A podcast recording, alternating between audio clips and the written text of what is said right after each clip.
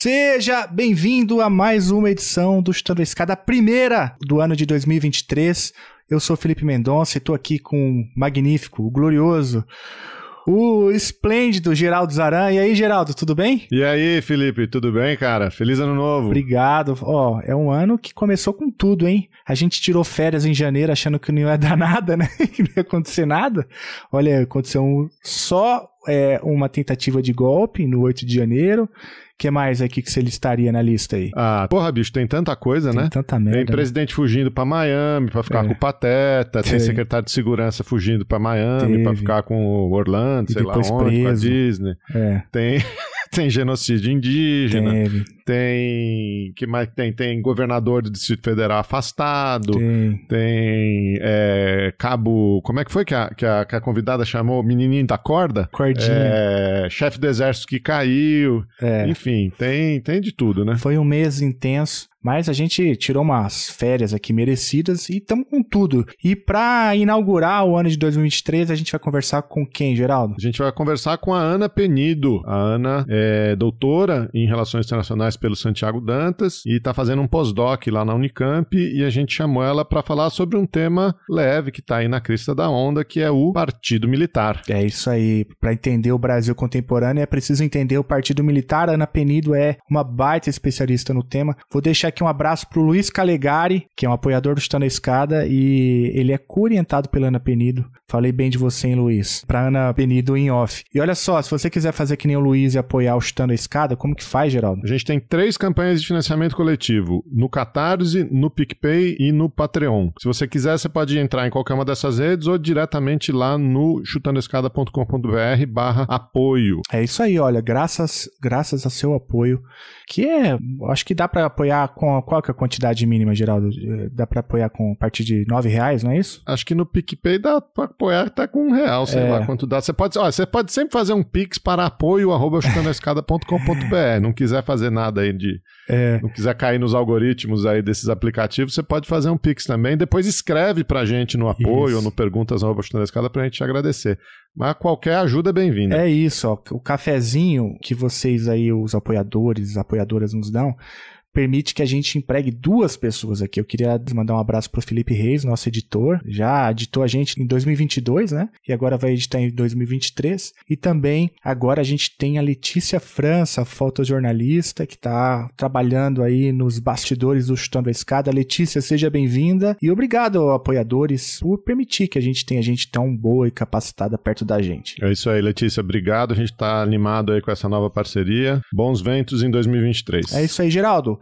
Você tem um jabá para fazer, é isso? Tem um jabá, cara. Tem um jabá mineiro para fazer, né? Você tá em Uberlândia, a Ana é mineira também. É, tem um jabá. Você sabe que eu falo aqui da minha esposa Carolina? A Carol tá inaugurando um conjunto de exposições que chama Arte nas Estações. Ela e os, os apoiadores, colaboradores dela, né? Tem uma, toda uma equipe envolvida. É, mas essa exposição, ela é uma exposição de arte naif. Você já ouviu falar de arte naif, não? Não, não, conta mais aí. Arte naif é uma arte produzida por pessoas que não têm estudo formal na produção de arte, né? Que elas não passaram por um colégio de belas artes, por uma escola que, que ensina essas técnicas. Então são pessoas comuns que ao longo da vida produziram é, arte, pintura, escultura, o que quer que seja, e o Brasil tem enormes acervos de, de arte naif. É, esse time é, separou três exposições, são três mostras, né, com, com temas diferentes.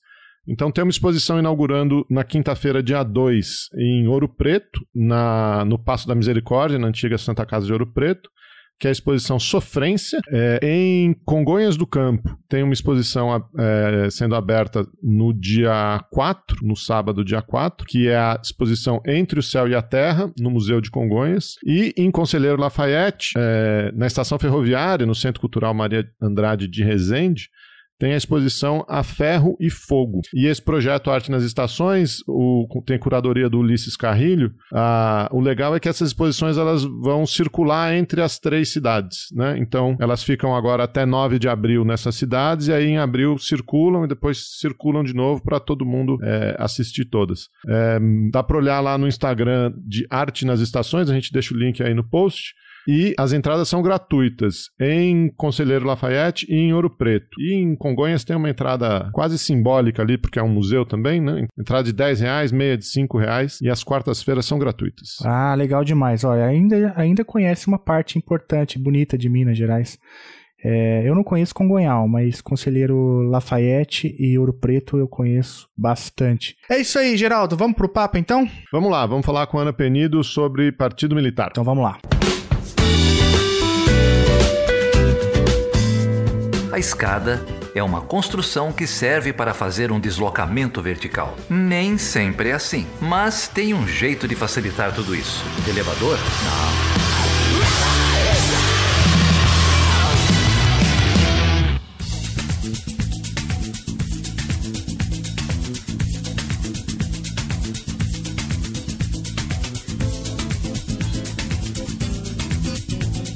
Ana, que bom ter você aqui. Muito obrigado por você topar falar com a gente. Obrigada pelo convite de vocês. O Chutando Escada já, já era fã. Vai ser ótimo ter essa oportunidade de trocar uma ideia. Ana, você tá agora fazendo pós-doutorado na Unicamp, é isso? Isso, tô lá na ciência política da Unicamp. Eu tava, mas a maior parte, meu doutorado e o último pós-doc eu fiz no Santiago Dantas, né? Ali na Praça da Sé. Sim, sim, grande Santiago Dantas. Tem boas histórias, boas recordações do Dantas, né? Muito bom.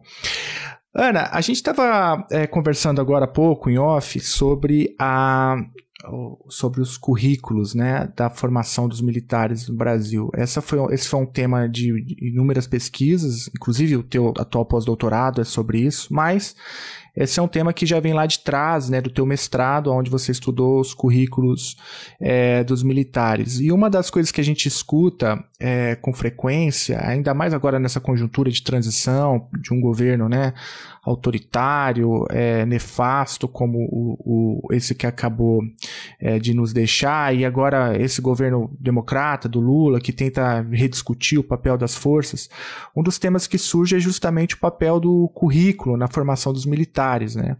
É, como talvez uma, uma, um instrumento é, que de algum modo é, alteraria essa rota, né? Ou essa, ou essa raiz golpista que a gente é, consegue identificar já há muito tempo nas Forças Armadas brasileiras. E tua, as tuas falas, eu já li algumas coisas que você escreveu também sobre o tema, é, critica um pouco né, é, essa leitura de que a curricularização seria suficiente para poder é, recolocar as forças no, no eixo democrático. É por aí? Você poderia falar um pouquinho para a gente sobre como que você entende o currículo é, na formação e quais seriam, portanto, se não o currículo, né, quais seriam, portanto, os instrumentos mais adequados para repensar, né, dentro de uma lógica democrática, a formação das forças?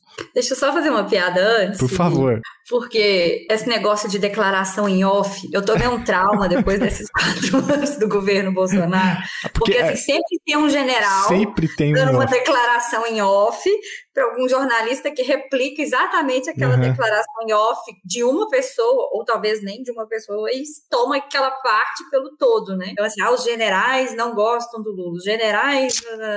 E essa tal de declaração em off virou um instrumento para os próprios militares para fazer política. Precisa se comprometer, você não precisa se responsabilizar, você nem pode, porque institucionalmente você não pode fazer isso, mas aí você planta notícia, né? Você planta uma fofoca aqui, você planta outra fofoca ali. A gente teve uma. Nesses grupos de WhatsApp, a gente estava até brincando que, que tem, tem umas notícias que a gente chama de agrojornalismo, porque não tem o menor cabimento, assim. Mas é isso, algum jornalista plantou. E aí isso funciona, né? Na lógica do off. Desculpa a piada, mas é não, é porque. Foi... Não, Ana, e eu acho que foi. Isso a... aqui no coração. Acho que foi a Natália Viana, da agência pública, fez um comentário similar a esse seu há pouco tempo, e ela como jornalista, culpando a própria imprensa, né? Porque esse é um serviço ao qual a imprensa, a imprensa se presta e tem que acabar, né? Porque você viu onde, onde, foi, onde, onde a gente foi parar com esse tipo de, de serviço, né? De, de, de militar ficar fazendo chantagem no governo, chantagem na opinião pública, chantagem aqui, chantagem ali. Você tem toda a razão. Militar em off é, tem, o, tem o pedaço do militar, mas tem a culpa da imprensa também, que tem que parar de se prestar esse tipo de serviço. Né? Nossa, e o livro dela é muito bom, inclusive, é, é, que relata né, os casos do judiciário militar. Mas tá, eu, eu, eu li gostei muito, exatamente porque é uma dessas áreas de reserva de domínio que os militares sempre mantiveram para eles. assim. Eu, eu, brinco que tem quatro áreas. Eu vou chegar na educação porque uma delas é a educação. É, é uma é o judiciário, tem poucas pesquisas, inclusive, poucas formas de, de poucas análises, principalmente contemporâneas. E, e é isso, né? É eles julgando eles próprios sobre os crimes que eles, é, sobre o que eles acham que é crime. A segunda área é a inteligência, mesmo com o final da ditadura militar, cada força manteve, né, a sua inteligência. O Brasil tem nem sei quantas agências de inteligência e um sistema de inteligência que uma coisa não conversa com a outra. E nem tem uma hierarquia também, né, entre essas diferentes agências, mas é uma, uma área que eles preservaram para eles durante a na transição, né, para o regime pseudo-democrático. A terceira é o orçamento, que ninguém palpita no orçamento. Né? Pelo contrário, é um orçamento que só cresce, só cresce, só cresce, mas quando você vai ver, a maior parte do orçamento tem gasto de pessoal, né? Fora de pagamento. E a, ter, e a, e a quarta área, que, que é isso, né? Reserva de domínio, sempre foi a educação. É, é, é, assim pela nossa Constituição. Então não é nada assim, ah, eles estão fazendo um negócio errado. Não, eles conquistaram isso na transição. Lobby militar na época da Constituinte, fez com que isso surgisse. Então, eles estão lá com direito a ter o próprio sistema educacional na nossa Constituição. E isso depois foi referendado, por exemplo, na Lei de Diretrizes e Bases. Então, eles têm o sistema educacional deles todo. Isso virou um, um, um angu sem caroço. Assim. Não, um angu com caroço. Porque o que, que vai rolando? No final das contas, tem algumas coisas que, que os militares passam a circular às vezes em off, às vezes em on, nessa lógica um pouco de, de o que que civis não podem fazer de jeito nenhum. E aí uma das questões que sempre surge é mexer nas escolas. E de fato, assim, os militares cuidam muito da própria educação. As escolas são espaço de autorreprodução simbólica deles. Então, é, é, é o coração, né? Assim, é de fato como, como, as coisas funcionam. E tem muito essa conversa também, porque como é, é um assunto pouco estudado e tem pouca abertura, inclusive, para fazer pesquisa de campo, por exemplo, Celso Castro que fez uma pesquisa brilhante Agora ele até relançou o livro dele, mas é isso. Foi, é um dos pouquíssimas pesquisas que teve, por exemplo, com esse mesmo perfil. E aí tem muita penumbra fica todo mundo assim, ah, não, mas é o problema dos militares é porque eles estudam num livro que está escrito Revolução de 64, não está escrito ditadura militar. Então, assim, não é que eu acho que não caibam reformas no currículo. Os próprios militares já identificaram reformas necessárias. Tipo, eles fizeram um plano, que era o plano de modernização de ensino do Exército. Eles próprios fizeram um plano muito avançado, assim, nos anos 90 para mim, o coração do, do, do, do, problema que a gente vive é nessa situação que, na prática, as escolas militares elas funcionam de forma apartada do resto do sistema civil. Então, não é nem o livro que eles estão lendo, ou o professor que eles estão tendo. Essa ideia de que ah, não, aqui a gente vai formar um micromundo. É esse mundo em que as paredes são caiadas, em que a grama está cortada, em que só existem homens, né? Porque as mulheres estão entrando agora só nos últimos 10 anos, então você só convive com os seus, só com jovens só com aqueles que têm a saúde impecável. Então, assim, é, é essa, é, é, você vai criando esse micro-universo. E aí o problema, vai, o que, que vai rolando? Primeiro, você tem o seu mundo. E o seu mundo vai sendo construído em contraposição ao mundo do outro. E esses, essas contraposições funcionam muito no mundo militar, né? O eu, o outro, o amigo, o inimigo, o civil, o militar. O, o, próprio Celso Castro ele tem uma expressão que eu acho muito, muito, muito rica, muito inteligente, porque é isso. Se você conhece um militar, ele já te conta de cara que ele é militar porque ser militar faz parte da identidade dele. Ser civil é a última coisa que eu vou te responder se eu for me apresentar. Eu vou falar do galo, eu não vou falar que eu sou civil, entendeu? Então, assim, tem um monte, de, é, é uma identidade que eles inventam pra gente. Então, a primeira fase da escola é essa. Você vai construindo identidades diferentes. O problema é que aí essas entidades, elas vão sendo somadas com valores. Então, sou eu que tenho esse tipo de identidade, tenho valores melhores do que os seus, que tá aí fora, o civil, da bagunça, o que, que aí das universidades públicas, então, nossa senhora, cada, cada barbaridade que a gente escuta que, que, que, que não faz sentido em outros países, em que a universidade pública, inclusive, é uma parceira da, da construção da defesa, da construção da política militar. E aí o terceiro passo é não, eu estou aqui no meu mundo, tenho valores melhores do que os seus, vou levar os meus valores para você. Isso é intervenção militar. E aí a intervenção militar, ela pode acontecer de qualquer maneira, né? Pode acontecer de uma forma mais sutil, menos sutil, de uma forma mais violenta, de uma forma que você usa mais de operação psicológica, daí minha raiva desse tal desse off também nesses últimos quatro anos. Então, acho que, para mim, a grande questão da educação militar está nesse, nesse distanciamento. E aí as formas para resolver isso tá, tá, tá no, no, sentido da construção de pontes, até se possível da destruição de muros. Então, por exemplo, por que que eles precisam? Todo mundo tem que estudar português, todo mundo tem que estudar inglês. O português que eles vão estudar é um português diferente do meu? Será que eles não podem ter umas aulas lá na UFRJ, por exemplo, ali pertinho? Cria um campus ali pertinho vai ter, vai aprender português, matemática, inglês, não, eles não vão. Aí o que, que é de fato o ensino militar? O ensino militar é o adestramento, é você aprender a manusear armas. Esse conhecimento eu não preciso ter, mas a educação dos militares é uma coisa muito mais ampla do que o ensino militar. O ensino militar tem que ser mesmo exclusivo deles, né? O civil não precisa aprender um, um conjunto de coisas de manuseio de armamento que eles vão precisar, porque eles usam isso no trabalho deles. Ou eles não precisam aprender a fazer um canal, ou eles não precisam, num, igual um dentista, ou eles não precisam, sei lá. Agora, as outras coisas são formas de construir, né, em conjunto. Então, acho que, para mim, um caminho vai mais do que, ah, que palavra está no livro. O caminho vai nesse de não, a gente precisa tornar as Forças Armadas parecidas com a sociedade brasileira caminhando mais ou menos para o mesmo rumo. Então, não é nem que elas têm que ser de esquerda, nem de direita, nem de centro, nem de nada. Elas têm que ser parecidas com a sociedade.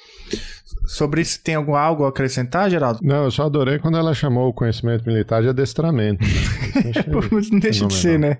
É, é não, mas é adestramento. Uhum. É o termo técnico correto, inclusive. Porque a ideia é que ele aprenda a responder sem ter que pensar.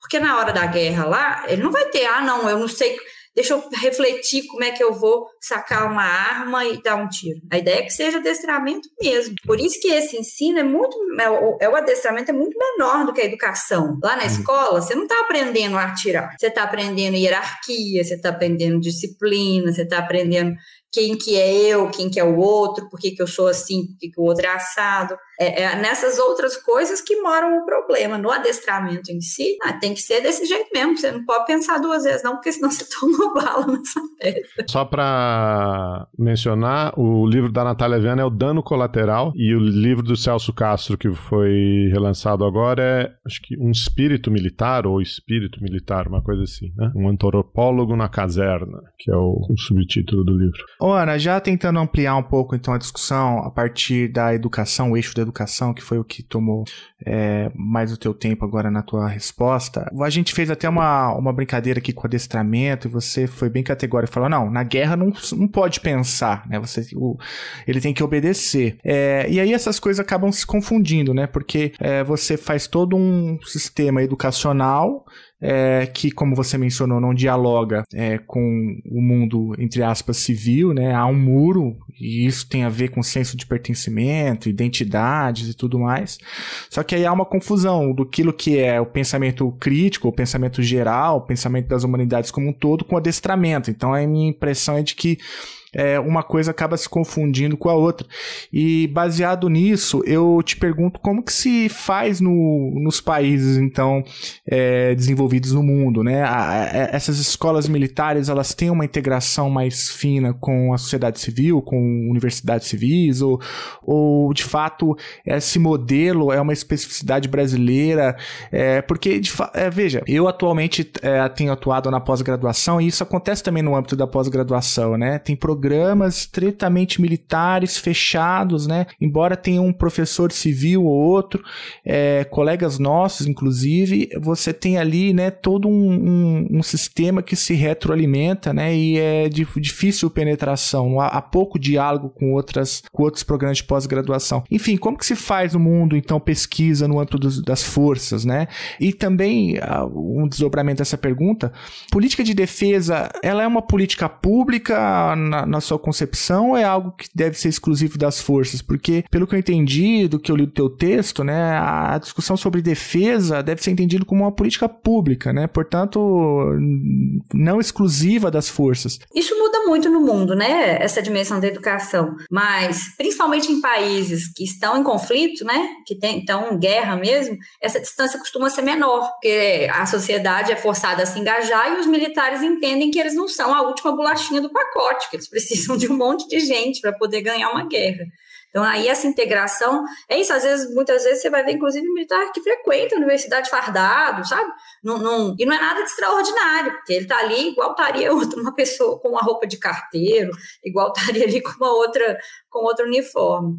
Mas no Brasil, inclusive por não ser um país que entra em guerra, né, um país externamente pacífico, embora internamente muito violento, mas externamente, aí os militares eles vão construindo formas de diferenciação. E acaba que a educação funciona como uma forma de diferenciação muito forte. Assim, quem tira nota boa, que é o tal do 01 do curso, né? Que é o primeiro colocado, ele vai escolher onde ele vai servir, ele vira uma, um personagem quase mítico, assim, um, um, um, perfil, ele vai ganhando um perfil mais político também dentro da própria força. Então, aqui, a, a, como que você vai conquistar uma medalha de, de, bom desempenho militar? Não é porque você, de fato, foi, foi para a ação, né? Um ou outro militar a gente até tem, que vai para alguma ação mais operacional, mas a maior parte conquista suas medalhas em cursos. Assim, a educação acaba sendo um componente relevante nessa diferenciação interna.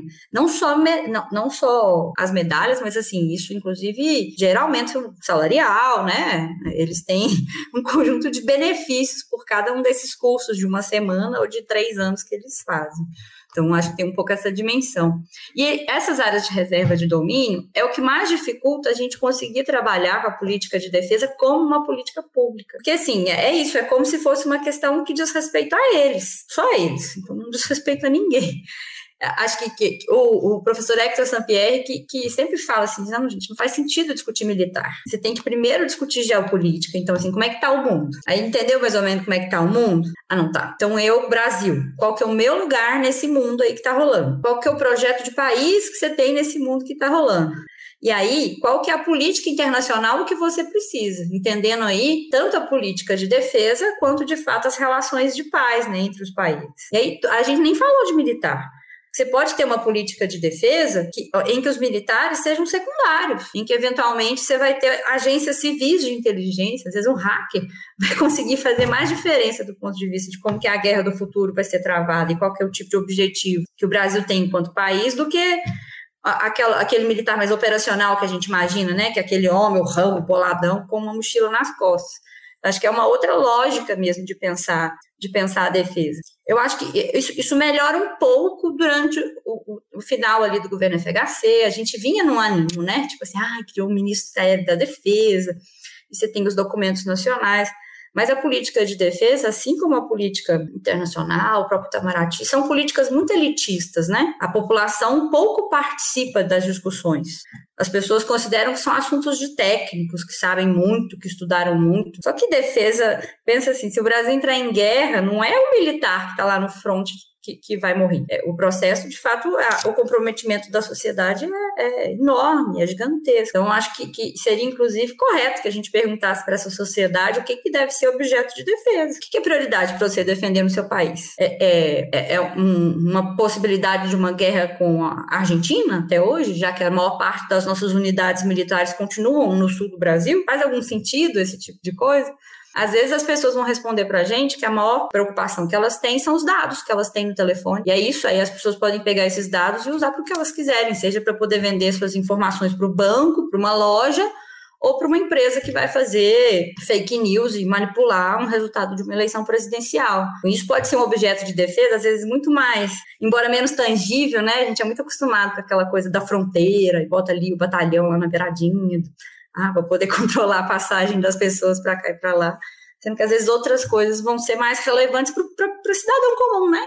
Uma pessoa normal, que você vai perguntar assim, aí, o que, que você acha que o Brasil deve defender? A discussão sobre as Forças Armadas está subordinada a isso, que a partir do momento que você identifica o que, que deve ser objeto de defesa, aí você discute, ah não, mas como que eu vou defender isso? E aí a gente vai entender que algumas coisas são para serem defendidas por militares e outras não. Se a pessoa te responde, ah não, mas eu entendo que o principal coisa que eu preciso aqui nessa região é saneamento. É isso aqui que vai fazer com que a minha cidade esteja integrada, porque eu estou isolado. Se caiu essa ponte, eu não consigo chegar no, no meu povoado vizinho. Para ela, o que é objeto de defesa dela é isso, concretamente falando, proporciona que ela tenha uma vida boa, né? Essa é uma resposta que você vai precisar de um militar para dar? Não é. A gente acabou de passar por uma pandemia.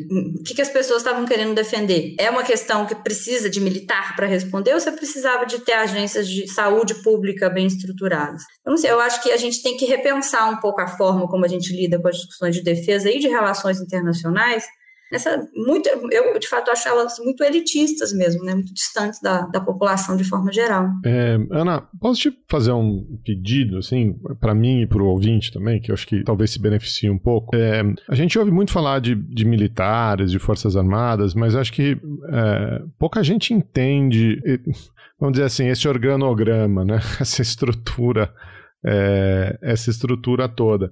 É, a gente sabe que tem as três forças, né, Marinha, Exército e Aeronáutica. É, hoje, desde o do, do governo Fernando Henrique, enfim, né, existe um Ministério da Defesa. Antes existiam três ministérios, né, Ministério da Marinha, da, do Exército, da Aeronáutica. Hoje existe o Ministério da Defesa. Para quem essas três forças deveriam responder, a gente pode fazer essa discussão num outro momento. É, mas eu, eu queria te pedir assim que você explicasse um pouco para o uh, ouvinte é, qual é, é, é essa, essa estrutura um, um pouco mais ampla. Né? Então a gente está falando das escolas militares, de que tipo de escola? Você mencionou a AMAN, que é a escola dos oficiais. Mas tem também a escola é, de ensino fundamental, ensino médio, que também são coordenados por militar. Como é que isso se afunila na carreira? Né? Quais são os, os, os, principais elementos aí dessa carreira? Tem alguma diferenciação entre Exército, Marinha e Aeronáutica? Enfim, acho que dá um, um, panorama da instituição é, para depois talvez a gente entender como essa instituição deixou de ser uma instituição de Estado e virou uma instituição política, né? É, quer dizer, nunca deixou de ser uma instituição política, mas enfim, acho que faz sentido um, um panoramazão assim? Faz até para a gente problematizar um conceito. Normalmente quem estuda essas coisas, as pessoas botam a gente num guarda-chuva que chama relações civis militares.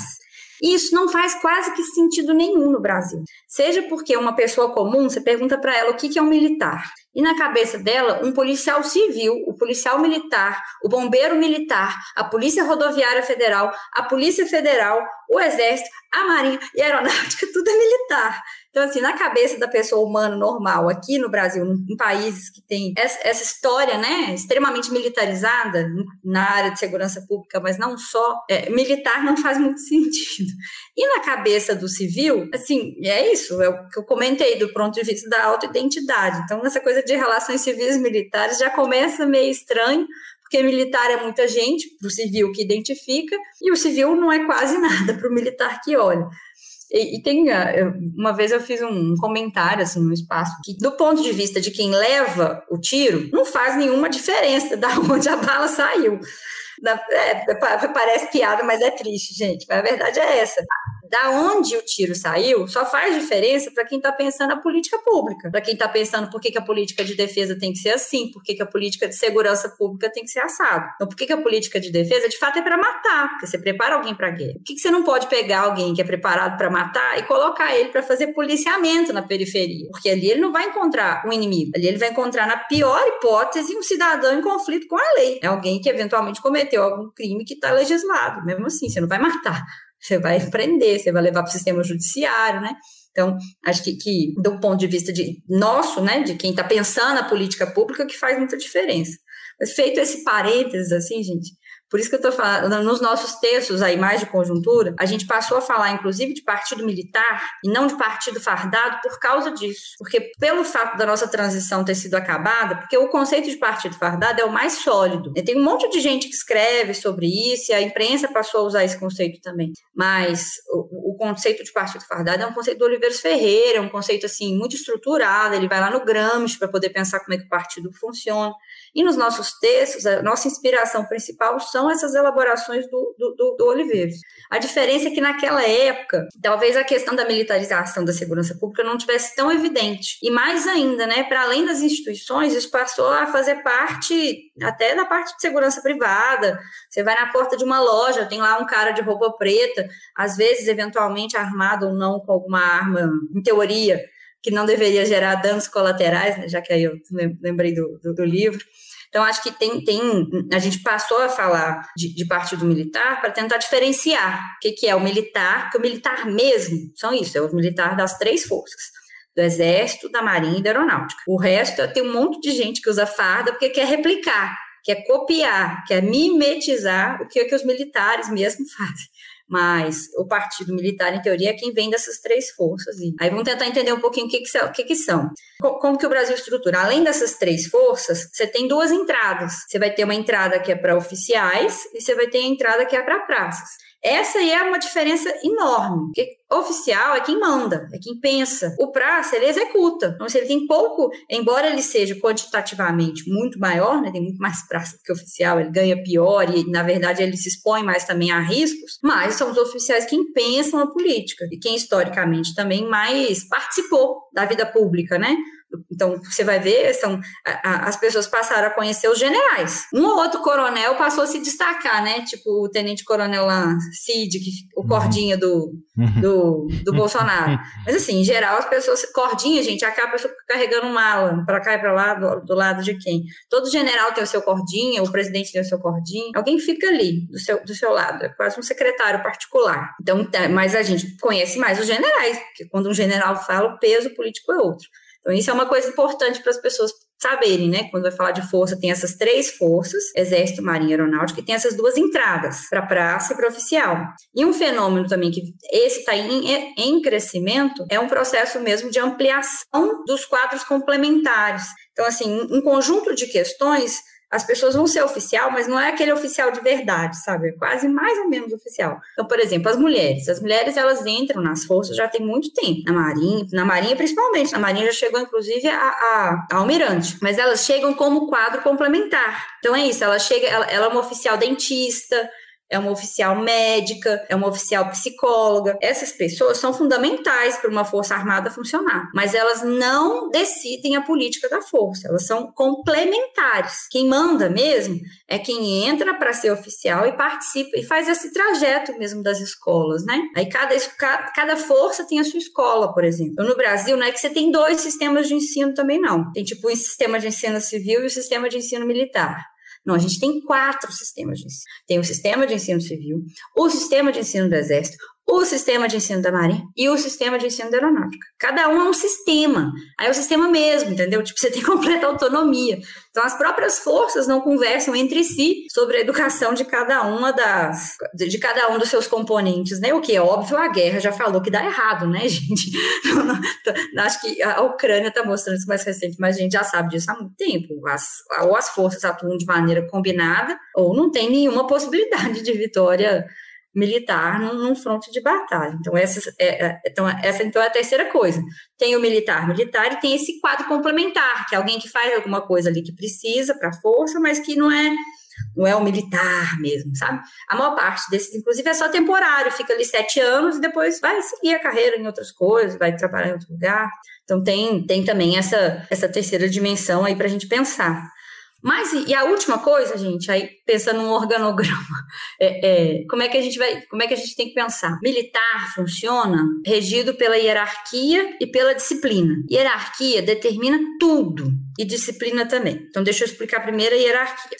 Hierarquia, gente, vocês fizeram vestibular, não fizeram? Quem, vocês dois, eu sei que sim, mas assim, quem está escutando a gente? Vocês fizeram uma prova de seleção, qualquer coisa assim. Se você passar em primeiro lugar ou em último lugar, não faz nenhuma diferença na sua vida. Tem um monte de gente que forma, fica devendo aqui um monte de matéria, custa para formar, mas forma, arruma um emprego bom, às vezes tem um bom QI, né? O QI aqui em Minas chama quem te indica, não sei como é que chama aí onde é que você está escutando, mas assim, um bom QI, você é bem nascido, né? Então, assim, você arruma um emprego na empresa do seu pai, então sempre tem essa lógica, assim, de, de como funcionar. Se você formou em primeiro ou em último, não faz nenhuma diferença. No caso militar, faz toda a diferença. Porque o primeiro colocado é aquele que escolhe primeiro. Então, você escolhe primeiro que, que arma você quer fazer. Então, por exemplo, tem isso também, gente.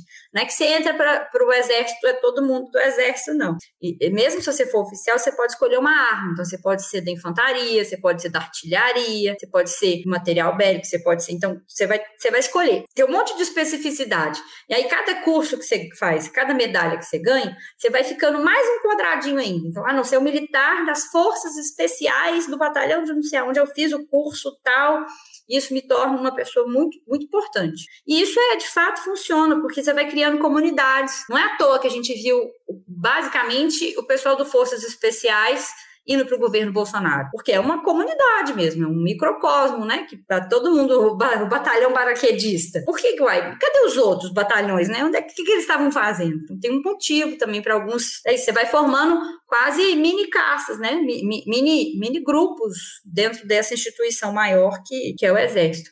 Mas sobre a hierarquia, voltando, a gente está acostumado a pensar como se fosse uma pirâmide. Então, assim, tá o general aqui em cima, aqui no meio tá o coronel, lá embaixo tá, tá um capitão, e aí lá no final tá o coitado do soldado. Mas não é assim que militar funciona. Militar, isso aí foi o Piero, uma vez que usou essa imagem, Piero Lerner, que eu achei uma boa imagem. É quase como se fosse uma fila indiana. Então, não é uma pirâmide, é o 01, 02, 03, 04, 05, 06, 07. E é assim que funciona a instituição militar.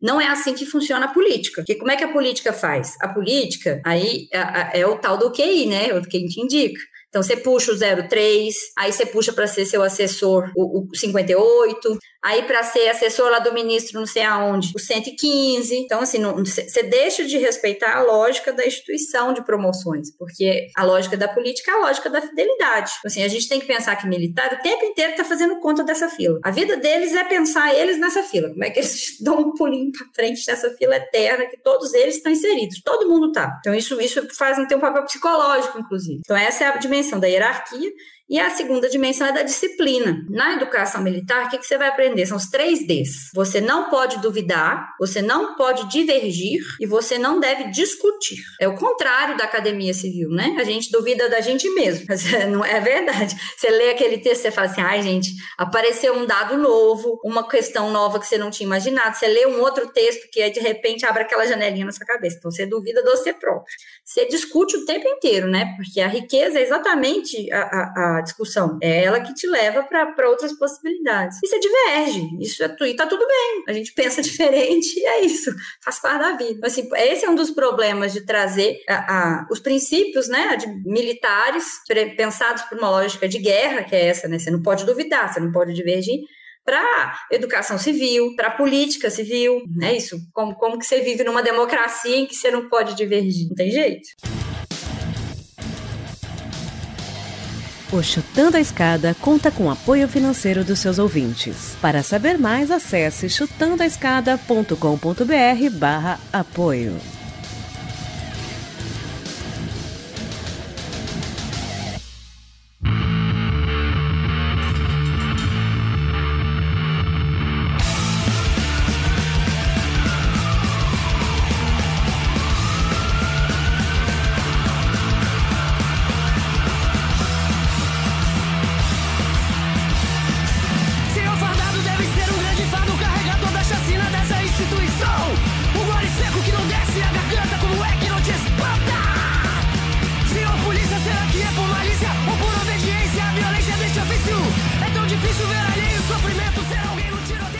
Mas, Ana, você fez um, um bom organograma, né, do, das, da, das forças, das instituições militares, desde a entrada, essa lógica da fila indiana. E eu queria pegar esse último gancho, né, dos 3Ds, porque de novo, aqui eu acho que é um vício de origem meu, né?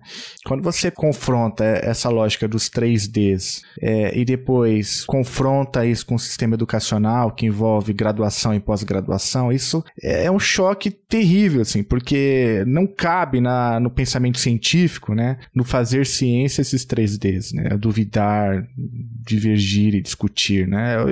É, é, é justamente, a gente faz justamente o contrário, né? Então, me parece que esse sistema de castas também que se estabelece na educação é um grande problema, né? De modo que não faz sentido, por exemplo, um programa de pós-graduação exclusivamente militar, sei lá, mas é uma, uma opinião minha que eu, eu vou até ampliar, daria para ampliar, porque essa galera ocupa, por exemplo, um peso grande na área de ciência política e relações internacionais da CAPES. Inclusive, morde orçamento de pesquisa que deveria ser feito por civis. Então, eles estão lá mordendo. É, já tem um orçamento próprio, que é uma das, das caixinhas lá que você mencionou, né? É, das quatro caixinhas, é Justiça, Inteligência, Orçamento e Educação. No, já tem um orçamento que é exclusivo e ainda se morde, né? Orçamento da ciência que deveria ser feito programas civis, né? É, mas essa é uma, uma provocação, né? Eu acho que nesse sentido a ABED talvez cumpra um papel importante, né? Porque eu não, eu não sei exatamente qual é o peso dos militares dentro da ABED, mas a ABED tem é, divulgado notas importantes, né? É, e aí a gente vê claramente escrito por civis. Mas eu queria te fazer uma pergunta, então, sobre aproveitar, né, o, o teu tempo aqui para falar sobre o conceito de partido militar, né? Você até fez ali um resgate do Oliveiros, conceito do partido fardado, né? É, diz pra gente que vocês atualmente têm preferido esse conceito mais amplo, né, de partido militar, é, pelas razões que você já apontou aqui. O que que, o que que o conceito, então, de partido militar nos ajuda a entender, primeiro, o funcionamento do governo Bolsonaro, que vai desde o Mourão até lá o Cid, né? É, e como que ah, você entende, por exemplo, que isso auxiliou na fragilidade ou na tutela da democracia brasileira? Academicamente falando, a gente trabalha com o conceito mesmo. Então, assim, esse é o, par o partido. O partido não é aquele que é registrado no Superior Tribunal Eleitoral. Partido é a parte organizada da massa. Foi aí que o Oliveiros vai beber. Ele vai beber na lógica de um partido que é esse intelectual orgânico de um coletivo. Ele vai beber no Gramsci, é, é, e é isso, o Oliveira Ferreira não é um autor de esquerda, nem marxista, nem nada disso não, viu gente? O Oliveira Ferreira escrevia os editoriais do Estadão, é, então assim, não é... Mas aí ele vai beber nesse modelo partidário. Então, na verdade, é, é, partido político não é o que, que tem o P na frente. Partido político é aquele que consegue organizar diferentes ideias, diferentes é, composições, diferentes interesses, dar unidade para isso, fazer com que isso se torne um projeto mais coletivo e consegue interferir na conjuntura. O Bolsonaro é um produto desse partido. Então não é ele que vai lá, ganha a eleição, depois vai lá no partido para procurar quadro para poder compor o governo, porque ele não tinha base eleitoral, não. O partido está com ele desde muito antes. Sem o partido militar organizado, ele não teria conseguido lançar a candidatura dele a presidente, muito menos conseguir ganhar. Então, essa, essa, é, uma, essa é a resposta acadêmica. Tem um artigo que a gente fez, conceitual, sobre isso, é, é, eu e a professora Suzelei, que saiu na revista, no anuário da Claxo. Então, para quem quiser, um, um, é isso, a gente propõe um conceito mais redondinho a partir da interlocução desse com, com, com o Oliveiros Ferreira, essa resposta acadêmica. Agora, a resposta política. A resposta política é porque a gente estava procurando um pouco uma imagem que fosse mais didática para explicar para as pessoas, porque, assim, de forma geral, as pessoas têm muito medo de militar. Assim, de, de não entender de o que, que é esse povo, quem que eles fazem. O cidadão comum, não de esquerda ou de direita, nem nada assim, a pessoa fica assim, quem que é esse povo? Quem, quem que são? A gente, não, peraí, vamos tentar ser o mais didático possível, porque aí também quando você fala em participação militar na política, por causa da nossa memória histórica, o que, que todo mundo pensa de cara? Golpe militar. Então vai ter os tanques, que é o nome lá na porta do Palácio do Planalto, mandando fechar com o, com o cabo e o soldado na porta lá do Supremo Tribunal Federal, e é isso aí. E a gente, não, essa aí é uma participação, porque se a gente for imaginar 64, foi uma participação da instituição. Você teve ali os generais se reunindo, o exército foi lá na porta, hum, foi um golpe oficial. A escolha dos presidentes era feita na reunião do alto comando militar, do alto comando do exército. Então, assim, é, é uma, a instituição. O CNPJ, é o CNPJ que vai lá e dá o golpe em 64. Aí, quando a gente foi vendo essa turma indo para o governo, aí todo mundo, no início, ah, não, mas tem, tá, tá, tá, trazendo bons quadros. Eu falei, não, não existe isso. Militar é igual uma segunda pele. Não existe ex-militar. Existe militar na reserva. Ex não existe, assim, essa coisa, ah, o militar depois foi, foi, para a universidade aí fiz mestrado, doutorado na Universidade Civil. Não existe. Mesmo, é, ele sempre vai ser um ex-militar, ele viveu, um ex-militar, ele sempre vai ser um militar na reserva, um militar que não está mais nativo. Mas é uma, é uma segunda pele mesmo, porque aí você fica ali, aquilo ali vai aderindo. A forma como você se veste, a forma como você abre o ombro para poder ficar parado na, na porta de um boteco já te denuncia, porque isso, é, é uma, é, isso penetra no seu corpo. Então, foi, foi acontecendo essa dimensão de não, não dá para falar que é o CPF. O CPF é o indivíduo, né? Porque eles são parte de uma família, de uma corporação, a gente sabe como é que eles funcionam. Aí o Partido Militar era uma imagem didática entre esses dois polos, que é isso, não era nem o CNPJ, que nem foi em 64, e não era nem o CPF, que nem ah, o, o Pazuello. Ah, não é o Pazuello que fez coisa errada.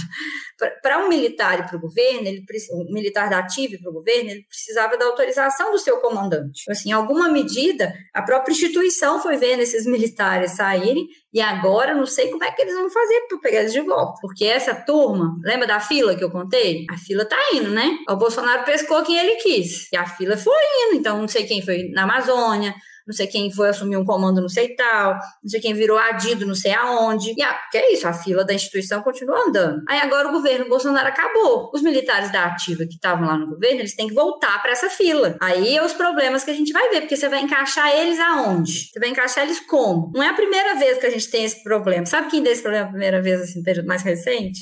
O Marcos Pontes lá, o astronauta.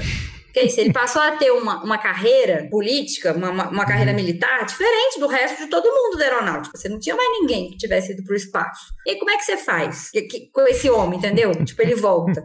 E ele foi para Podia deixar ele lá. Podia né? ter, ele podia ter ficado. Gente, eu pensei nisso. Mas não, não é, ele voltou. E é isso, é o senador de, de, São Paulo, né? É. Gente, São Paulo esse ano tirou 10. Não, não votou num, num, senador que acha que, a, que, que, não defendeu que a Terra é redonda. E é isso, né? Eles tiveram essa capacidade. É, é, mas também carioca é um bicho maravilhoso. É, dizer, eles conseguiram terceirizar o trabalho. Agora o carioca vai só pra praia. A, apesar que, que Minas também não tá muito atrás, né? É... Não, mas não, mas uh, carioca é profissional nesse negócio. Fazer a, milícia, a parte vai é, funcionar é, em São Paulo para eles irem para a praia é de uma inteligência fantástica. Acabou minha picuinha. Pronto, fechei a janela picuinha. Mas tá, o Marcos Pontes foi essa mesma, mesma lógica, né? O que, que você faz com esse cara quando ele volta? Ele teve uma carreira muito diferente. Então, assim, o, o, o Partido Militar ele surge para a gente nos nossos textos, assim, mais de conjuntura, enquanto essa figura híbrida. É tipo, ó, são militares, militantes, então não é toda a instituição também, porque é muito difícil falar que a instituição como um todo está comprometida. Então você fala assim, a instituição militar é o partido militar, aí eu tô falando o quê? Não, não, tem, não tem com quem conversar. A afirmativa política é essa. Então, ó, não, não, não, não, há, não há possibilidade de diálogo com as Forças Armadas brasileiras. Não dá para eu afirmar uma coisa dessa. Então, até por causa das consequências que isso traria. As consequências disso seria o quê? O povo ir para a luta armada, que nem foi em 64. Então, não, não, é um, não, há, não é por aí que a gente caminhou. A gente caminhou nessa lógica de ter um híbrido mesmo, né? É esses militares militantes que foram para o governo, é, produziram o, o, a política de forma geral que o Bolsonaro implementou, na época, no início, da teve, na imprensa parecia muito assim, ah, não, é o, é pessoal mais técnico, que eles é. vão controlar os arroubos do É governo, isso, que eles moderariam, né? Mas não, é. gente, é. é a mesma lógica, assim, não tem... O máximo que muda um pouco é, é como eles se apresentam. O oficial ele tem muito mais identidade com aquela polidez, por exemplo, do Sérgio Moro, do que com aquela coisa toda leite condensado e farelo de pão em cima da mesa do, do, do Bolsonaro. Meu Deus. Do que... ponto de vista de, da, da, aparência. Uhum. Mas a essência do pensamento, ou seja, o, o pensamento mesmo, na né, ideologia que ele carrega, é muito semelhante, até porque ele foi formado nas próprias escolas. Então, a leitura de Estado, a leitura de democracia, a leitura de esquerda, a leitura sobre feminismo, a leitura sobre religião, tudo isso combina muito, né, com o que era lá na doutrina de segurança nacional dos anos 60 e o que foi, de fato, implementado no governo. Então, te dei a resposta acadêmica e te dei a resposta política. Aí, sobre a tutela, A tutela é um conceito complexo, assim, porque muita gente passou a usar ele também de muitas formas. Como que eu entendo a tutela? Para mim, a tutela militar na política brasileira é quase a mesma lógica da gente pensar o racismo. É algo que é estrutural da nossa formação social, do Estado, da política, de como o povo se organiza. Então, é isso, você não rompe com o racismo porque você teve a política de cotas. É um negócio muito profundo no seu DNA. E a tutela militar na política é um dado nossa história. O que muda é a forma como ela se expressa. Às vezes ela é mais velada, às vezes ela é mais evidente, às vezes ela é mais violenta, mas a tutela militar é, é, é, é essa, essa dimensão mesmo de achar que o civil brasileiro, uma pessoa comum, né, ela é menor de idade, no sentido assim de ela é incapaz de, de, defender a própria pátria. Ela não é tão comprometida, ela não é tão bem formada, ela não é tão inteligente, tão estudiosa, tão maravilhosa que nem eu. Então, essa a, a dimensão da tutela é bem é, para quem não conhece nada de militar desses conceitos, gente, é bem a lógica do conselho tutelar mesmo, sabe? Conselho tutelar civil, tem o menor de idade ali, e aí você precisa ter o maior de idade que, em alguma medida, se responsabiliza por aquele menor de idade. Só que o menor de idade é a sociedade brasileira. E aí fica ali, né? O maior de idade, que é a instituição militar, fundadora, em teoria, do Estado brasileiro, responsável por continuar mantendo essa tutela. Então, eu, eu acho que quando a gente olha isso em perspectiva histórica, você vê também o tamanho do buraco que você tá. Porque desmilitarizar a política não é tirar os 8 mil, 7 mil, 6 mil, cada matéria de jornal fala um número diferente os militares que estão no governo. De fato, desmilitarizar significa romper com a tutela militar sobre a política. E aí não é, não é uma coisa que você faz com um ano de governo nem com quatro. É uma coisa que, de fato, demanda um processo de, de quase que de reeducação política do povo brasileiro, né? Que, isso é comum na esquerda e na direita.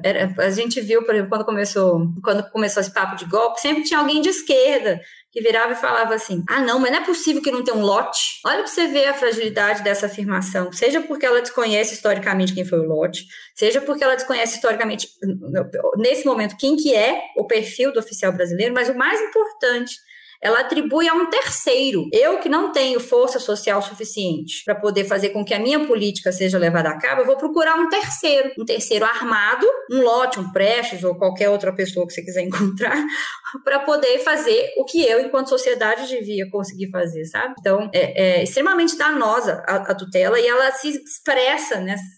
Eu estou aqui te dando um exemplo que circula no meio da do campo progressista, né? Assim, em teoria, né? Ah, não, mas quem tem que proteger o Estado de um golpe? É um militar? Como assim? Nessa altura do campeonato? Hum, depois disso tudo, mas ainda aparece esse tipo de formulação. Nesse sentido, a escolha do Lula pela, pela intervenção e não pela GLO foi um, foi um acerto, então, né? Porque é, porque fosse a GLO, me parece que aconteceria exatamente isso que você mencionou, né? Os militares criaram um problema. Depois, depois eles aparecem é, com a solução. É, é. Eu achei que o Lula vinha errando nesse processo de condução da transição. E eu estava pessoalmente morrendo de inveja, porque assim, aquela posse linda, né? Maravilhosa, aquela foi muito, muito bonito. Não é só o ano, o ano começou bombando, inclusive positivamente, né? Essa ideia do povo brasileiro passar a bandeira Achei muito, muito bonito. E aquele monte de discurso de ministro, sinalizando para coisas bacanas, né? E na área de defesa nem teve um GT de transição. Nem um GT, nem um grupo de trabalho teve. O ministro que foi indicado foi um ministro alinhado aos próprios militares. Então, assim, a gente vinha muito nessa coisa assim, não, tá, né? Então, negócio, pô, cadê o nosso governo? eu votei no Lula, fiz campanha, eu falei, poxa, cadê? Depois do dia 8, o dia 8 ele acerta completamente. Um, porque é isso, ele não decretou a GLO, e não é porque ele tinha medo de quebra de hierarquia, não. É por causa disso, porque você não pode atribuir para eles o papel de, ah, não, eu estou resolvendo um problema que eu próprio criei. E ele também acertou, porque ele decreta a intervenção federal na segurança pública, mas diferente do Temer que colocou o, o Braga Neto, né, lá no Rio de Janeiro, ele coloca um civil. Então, isso também é uma boa sinalização, né, no sentido de desmilitarizar o pensamento da segurança pública. Achei que ele acertou muito. E ele segue acertando desde então. Achei que ele acertou com as declarações que ele fez na imprensa. Achei que ele acertou com a troca do, do, do comandante militar, né, do comandante do exército.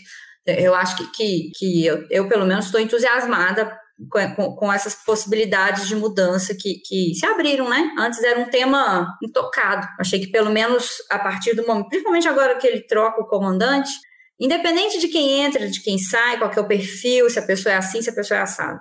Qual é a mensagem que ele passa? Ele passa a mensagem de que ele assumiu o comando. E Ana, você acha que ele acertou com a escolha do Múcio também? Porque no dia 8, eu, eu mesmo estava convicto de que o Múcio deveria ser o primeiro a cair, né? Tanto pelas declarações anteriores, é, mas ele manteve o Múcio, né? Eu sei que está muito recente, como você bem mencionou, essa esse processo aí de é, exorcismo né, da, dos militares da política é, é, algo que não, não acontecerá do dia para a noite, né? Algo que, como você bem mencionou, nenhum governo só é capaz de fazer. Mas, é, e o Múcio? O que, que você acha dele? Assim, eu acho que uma coisa que o Lula não tem nenhuma dificuldade de, de lidar com raposa velha que muda de lado, né? Isso aí pra ele é tranquilo, tem um monte lá. Então, não, não é por causa dele ser um perfil conservador, outra, isso aí para mim é, é secundário.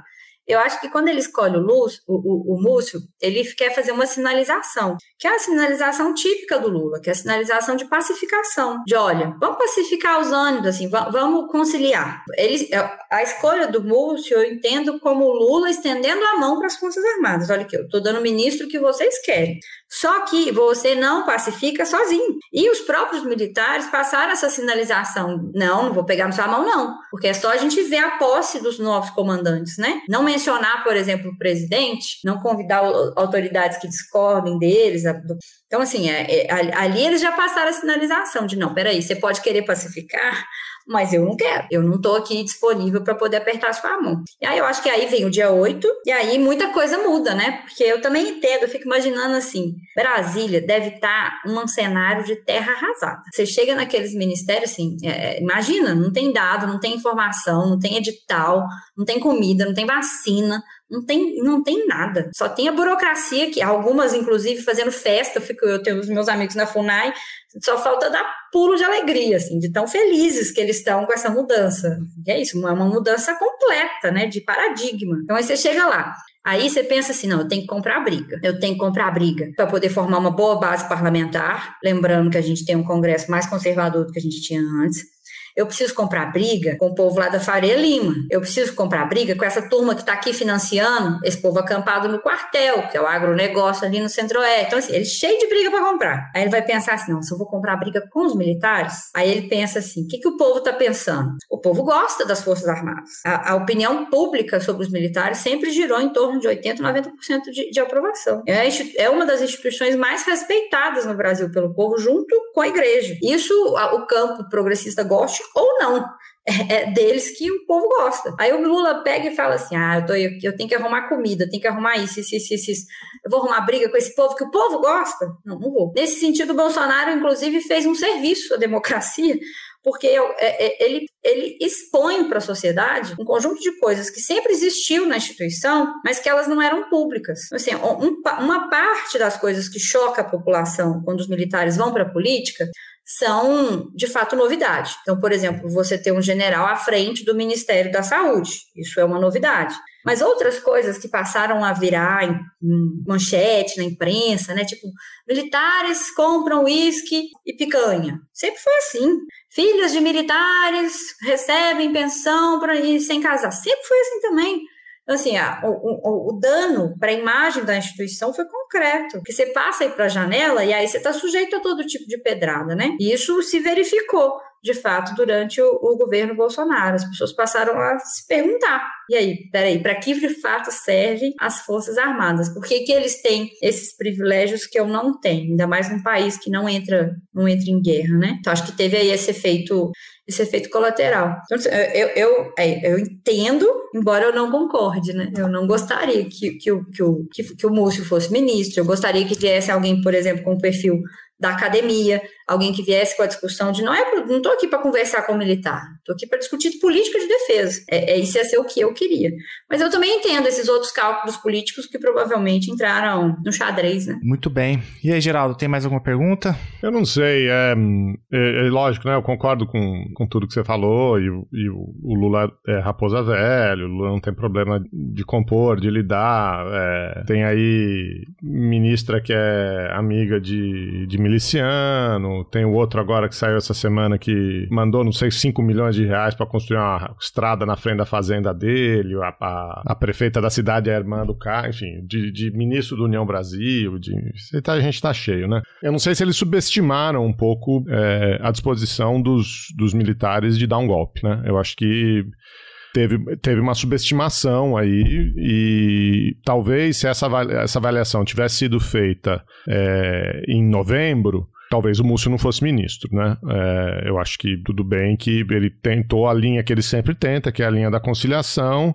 é, como você disse, né, parece que já tomou as rédeas, trocou a chefia do exército, etc. Mas eu não, eu, eu acho que houve um erro de, de análise, né? É, de cálculo, né? De talvez é. subestimar esse potencial. Eu nem sei também se ele tomou as rédeas. Eu acho que esse vai ser um processo lento uhum. de desmilitarizar, de, de desbolsonarizar, pelo menos, né, os quartéis, ou pelo menos tornar eles menos militantes na política. Mas eu acho que ele passou uma mensagem, seja para a sociedade, seja para a tropa, tentando pelo menos mudar. Nesse ponto é uma mudança muito grande para o que foi o primeiro governo. No primeiro governo, a primeira vez que os militares falaram truco, que foi na, na, na época do na, na, época ministro do, do, José, José Viegas, aí ele foi demitido. O Lula não segurou a, a onda do ministro civil dele, né? Então, uhum. dessa vez ele mudou o comportamento. Ele falou: não, peraí, eu vou até segurar o ministro civil. A, a, a, quem, vai sair é o comandante militar. Então, nesse sentido, eu, eu, ali naquele dia, pensando objetivamente falando, a primeira coisa que eu, me ocorreu no dia 8 foi: uai, gente, mas como é que esse povo entra aí assim? Porque tem protesto em Brasília todos os dias. Sim, então, assim, já tem plano operacional, já tem equipe, já tem tudo, né? Não é, não é novidade nenhuma, mas alguma, alguma facilidade aconteceu. No mínimo, alguém não entrou em ação. Então, aí é individualizar essa cadeia de comando. E aí eu acho que ele foi correto, indo de fato na cabeça, que é quem é o, o comandante em chefe. É. Acho que a gente ainda vai ter que é, esperar um pouco para entender os, os, próximos passos daqui para frente, né? É, e aí aquele comentário que você fez no começo, né? É, mexer nas escolas, mexer no currículo é um, é um pedacinho muito pequeno de um, de um processo de recolocação, né? Dessa, dessa burocracia estatal num lugar mais democrático, né? Um lugar em meio à sociedade, não de tutora, de tutela da, da sociedade, como eles sempre se aventaram esse, essa posição. As quatro áreas de reserva de domínio, eu acho que vão ser assim a última trincheira. Tem um monte de coisa para acontecer até lá, sabe? Que seja coisa simples, que nem, por exemplo, a lei de quarentena, essa ideia de que o militar não pode sair da força e lá ficar lá no governo uma temporada voltar para a força, que ele tem ali que cumprir um pedágio, igual as outras profissões, né? Aí tem seis, sete anos, mas é isso, eu deixo, eu saio da força, eu tô na reserva e depois eu quero ir pra política. Então, tem um monte de coisinha que tá em tramitação que dá para ir sendo feito também. As quatro áreas, que é educação, inteligência, orçamento e, e o sistema judiciário, para mim são as trincheiras que eles vão defender com, com, com unhas e dentes, porque é o que garante para eles os privilégios corporativos que eles têm. É, é, a última trincheira deveria ser talvez a primeira, mas existem outras coisas, né? Uma delas, talvez, e aí eu não sou especialista, posso estar falando alguma bobagem, eu nem sei se tem alguma articulação nesse sentido, mas é talvez uma PEC que deixe mais claro o que já é claro no artigo 142, né? Da, da, da Constituição. Que Saiu isso essa semana na imprensa, né? É, alguma coisa, tem alguma iniciativa. Porque é, essa, essa, esse artigo constantemente é usado para poder, inclusive por eles, né? Para poder é, legitimar essa, essa lógica da tutela, né? Então, é uma coisa que talvez pudesse, uma coisa menor, mas é uma sinalização importante, ainda mais para uma, como você tão bem trabalha na tua pesquisa, para uma instituição que funciona na lógica do simbólico também, dos símbolos, né? O problema é que não é menor, porque como é, como é constitucional, é. precisa de ter maioria. Aí é isso, você entra ali no jogo da no jogo do Congresso, né? Considerando que eles, enfim, fizeram vários senadores, né, deputados e tudo isso, é, e vai complicando.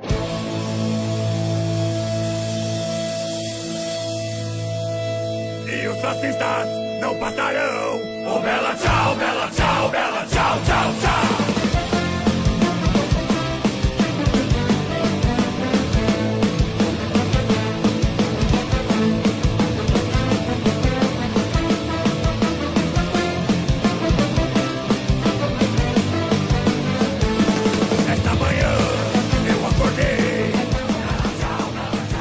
Ana, eu queria agradecer imensamente o seu tempo, a tua pesquisa, ela é extremamente importante para compreender a conjuntura política brasileira, mas não só, né, para entender tudo isso que a gente chamou de partido militar no sistema político brasileiro.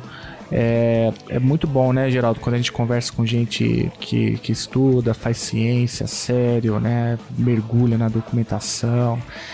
É, então, obrigado por topar conversar com a gente. Foi uma alegria enorme te ter aqui. Eu, eu que agradeço o convite, Felipe. E eu acho que assim, a gente tem que parar de fato para pensar o que, que significa, inclusive, chutando a escada na área de defesa? Porque a gente copia modelos. A gente copia o modelo de como fazer a guerra. A gente sempre copiou. A gente copiou da, de Portugal, depois a gente copiou da França, depois a gente copia dos Estados Unidos. Aí a gente acaba investindo em modelos de defesa, em estratégias militares, em próprias formas de organizar os militares, que são feitos para eles, não são feitos para a gente. Eu acho que a provocação do nome do programa, né, essa ideia de não, peraí, ó, quem subiu, chuta a escada depois, ela tem que nos provocar também a pensar outras formas de pensar a defesa para um país de periferia. Aí eu acho que é um papo muito legal de fazer, eu acho que, que você falou do Hector, ele faz, ele, a gente sempre discute sobre isso, e acho que é a, a ideia mesmo, né, de, de, em última instância, devolver para o povo brasileiro a possibilidade de definir a política de defesa do seu próprio país, né? Você não, não, não copiar o modelo dos Estados Unidos, principalmente hoje, porque um que já mostrou que tá errado, né, gente? Porque o povo é bom para perder guerra. Eles são bons para ganhar dinheiro, mas para perder guerra eles são bons também. E, mas também é isso, né? Um país com o tipo de demanda que o Brasil tem, dificilmente vai ter um orçamento militar gigante para poder investir em ciência e tecnologia. Você, você, não tem saneamento. A família brasileira não tem acesso à alimentação três vezes por dia. Acho que são outros problemas que a gente pode se colocando enquanto quem pensa política de defesa mesmo, nessa lógica mesmo do, do chutando a escada, de entender o que, que eles fizeram, mas também de tentar reconstruir uma outra escada para a gente, né? Tentar entender e construir outros caminhos que sejam pertinentes para um país como o Brasil, nesse cantinho aqui do mundo, que é a América Latina. Valeu, Ana, obrigado. É um agradecimento mais do que especial para o Benjamin, que, que permitiu que essa gravação acontecesse. Obrigado, Benjamin.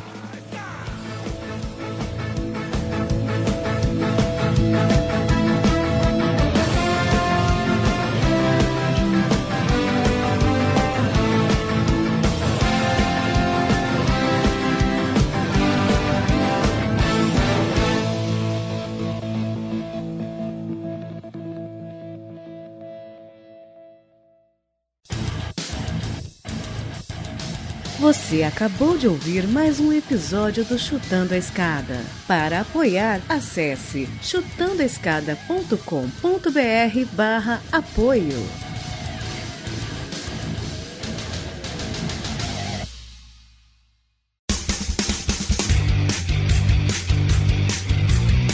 Cortes, edição de podcast.